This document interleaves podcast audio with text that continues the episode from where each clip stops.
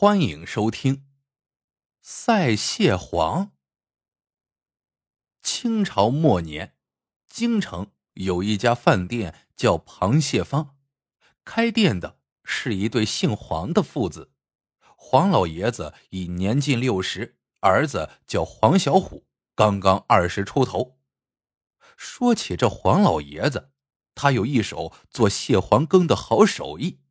可最近却碰到了一桩头疼事。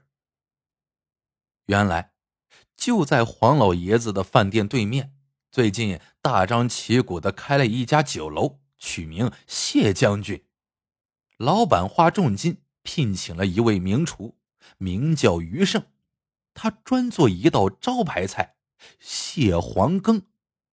这道菜一般人可吃不起，一股就要十两银子。不过，在京城，有钱人多的是。谢将军酒楼就凭这一道菜声名鹊起，日进斗金，很快把黄老爷子的生意都抢了去。眼看着店里的客人越来越少，黄老爷子心里焦急万分。更让他着急的是，儿子不思长进，整天游手好闲。等自己百年之后，儿子靠什么生活呢？不过，毕竟姜还是老的辣。这一天，黄老爷子在门口挂出一个大红招牌，上面写着“祖传秘方赛蟹黄，一两银子一份”。这个招牌一打出来，立刻吸引了一大批食客。别看这赛蟹黄价钱便宜。可味道一点不比谢将军的蟹黄羹差，凡是吃过的人都赞不绝口。螃蟹坊的生意一下子就火了起来。这一下谢将军的名厨余胜不乐意了，尤其是“赛蟹黄”这三个字，这不明摆着和他叫板吗？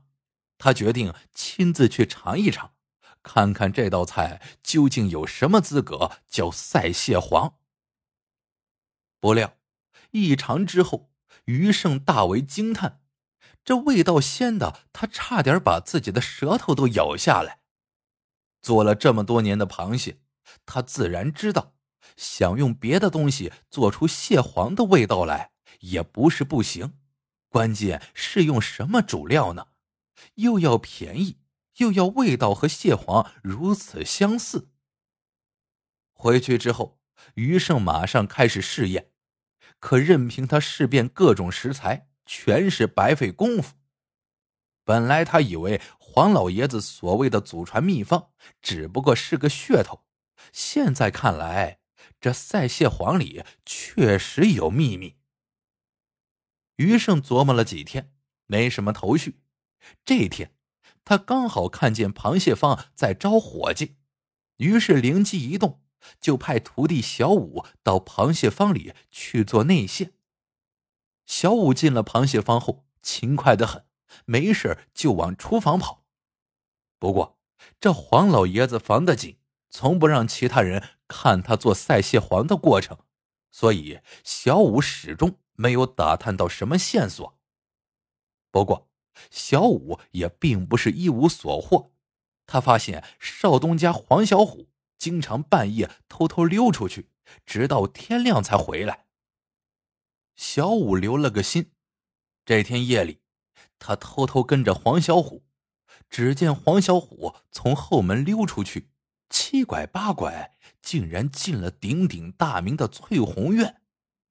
原来，小虎在这里认识了一个叫翡翠的姑娘。这姑娘长得跟天仙一样。把黄小虎给迷的，一日不见如隔三秋，只想把他娶回家。小五弄明白了是这个缘由，转身就向师傅余胜汇报了这个情况。过了几天，黄小虎又去找翡翠，跟他再次提出娶她回家的事情。翡翠一听，媚笑着说：“其实……”咱俩要想白头到老也不难。你们的招牌菜卖的这么好，不如你自己也开个店，到时就不用什么事情都得听你爹的了。黄小虎摇摇头说：“这道招牌菜，我爹到现在也没把秘方传给我。”翡翠倒了杯酒，娇柔的说：“你不会哄哄他？万一你爹有个三长两短，这秘方岂不是要带进棺材里了？”黄小虎听了，连连答应。第二天。黄小虎就跟着父亲来到了后厨，哀求道：“爹，您年纪不轻了，也该让孩儿替你分担一下了。您不妨早点把赛蟹黄的秘方传给我吧。”黄老爷子叹了口气，说道：“你呀，只知道寻欢作乐，你还是先去外面照应着，我做完了就出来。”黄小虎不死心的问：“那您到底打算什么时候才传给我？”黄老爷子盯着儿子说：“我临死之前肯定会传给你的。”就这样过了一段日子，天气渐凉，黄老爷子感染了风寒，可还是强撑着亲自下厨。黄小虎趁机。再次向父亲提出想学秘方，可还是被拒绝了。黄小虎气得口无遮拦。到时你若进了棺材，想说都说不出来了。黄老爷子本就病得厉害，听到儿子这大逆不道的话，更是气往上冲，顿时晕倒在地，不省人事。这下黄小虎可慌了手脚。他赶紧请了郎中前来诊治。郎中号了号脉，说：“老人家本就体虚，这会儿又动了怒，怕是……”说完，留下一张药方，摇摇头走了。黄老爷子吃了几天药，倒是渐渐醒了，可是口不能言，手不能动，成了个活死人。店里的招牌菜就是赛蟹黄，老掌柜倒下了，这菜也没人会做了。日子一长，许多客人都不再上门了，这下可害苦了黄小虎。他每天忙得焦头烂额，又得应付客人吃饭，又得应付伙计讨薪。这天晚上，黄小虎正喝着闷酒。忽然想起好久没去找翡翠姑娘了，于是打起精神出了家门。到了翠红院，黄小虎推开翡翠的房门一看，只见翡翠正陪着两个人喝酒，其中一个正是小五。黄小虎一愣：“你怎么在这里？”小五笑了笑，说道：“我怎么就不能来？”说着，一指旁边的中年人，得意的说：“告诉你，这是我师傅余胜，谢将军酒楼的招牌菜就是出自他老人家之手。要不是想知道这赛蟹黄的秘方，我才不会去你们那破地方当伙计呢。”此时，余胜悠闲的摇着扇子。这就是那个黄少东家，哎。可惜呀，早知道他是这样的一个败家子儿，我们何苦又是扮伙计，又是找翡翠姑娘帮忙？黄小虎呆了，失声问道：“翡翠，你和他们是一伙儿的？”翡翠轻轻一笑：“什么话？人家给了我银子。”我不过是和你说几句玩笑话罢了。余胜叹了口气，说道：“哎，你父亲可真有先见之明，这祖传秘方若是到了你的手里，怕早就保不住喽。不过可惜的是，他现在变成了这个样子，这秘方算是失传了。”听到这里，黄小虎失魂落魄的转身回到家，来到父亲的床前，失声痛哭，忏悔不已。哭着哭着，他便伏在父亲的床头睡着了。第二天早晨，黄小虎睁开眼，忽然看见父亲正含笑看着他，他以为自己在做梦，使劲揉揉眼睛，说：“爹，您老人家活了。”黄老爷子笑骂道：“什么死的活的，我根本就没病。眼看你不争气，为父也只好想出这么个装病的下策。”让你亲眼看看这世态炎凉，人情冷暖。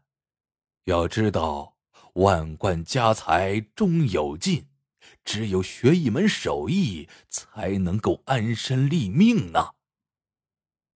直到这时，黄小虎才算明白父亲的用心良苦。他悔恨不已的说：“万一这店真的败在我手里，可怎么办呢？”黄老爷子哈哈一笑：“若真到了那一步，也无可奈何了。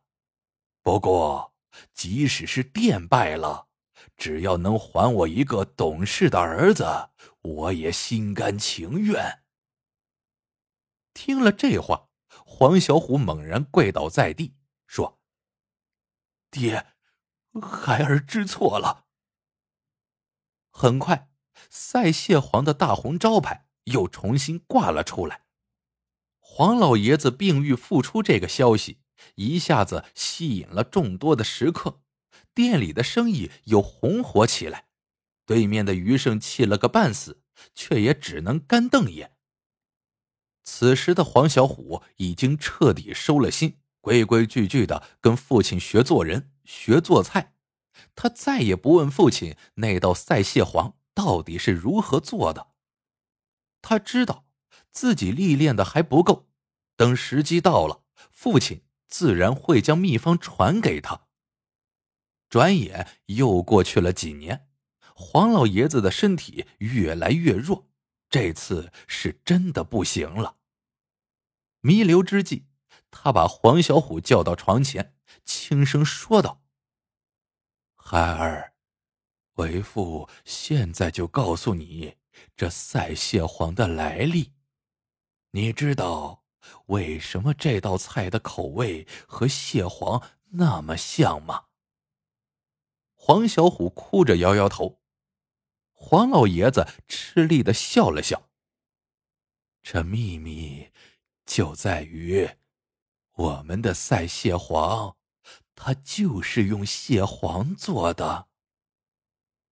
黄小虎大吃一惊。什么？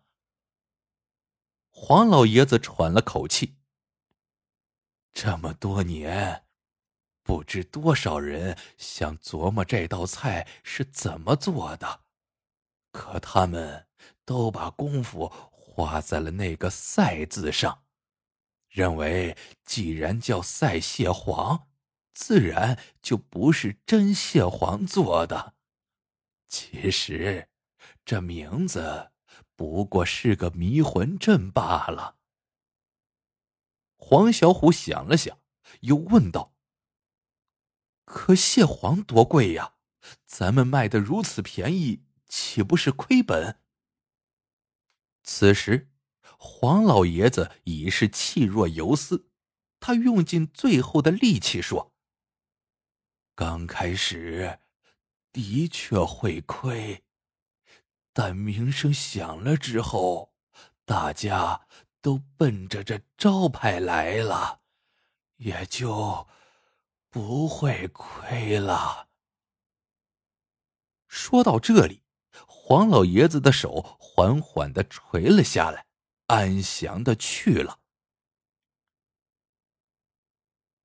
好了，这个故事。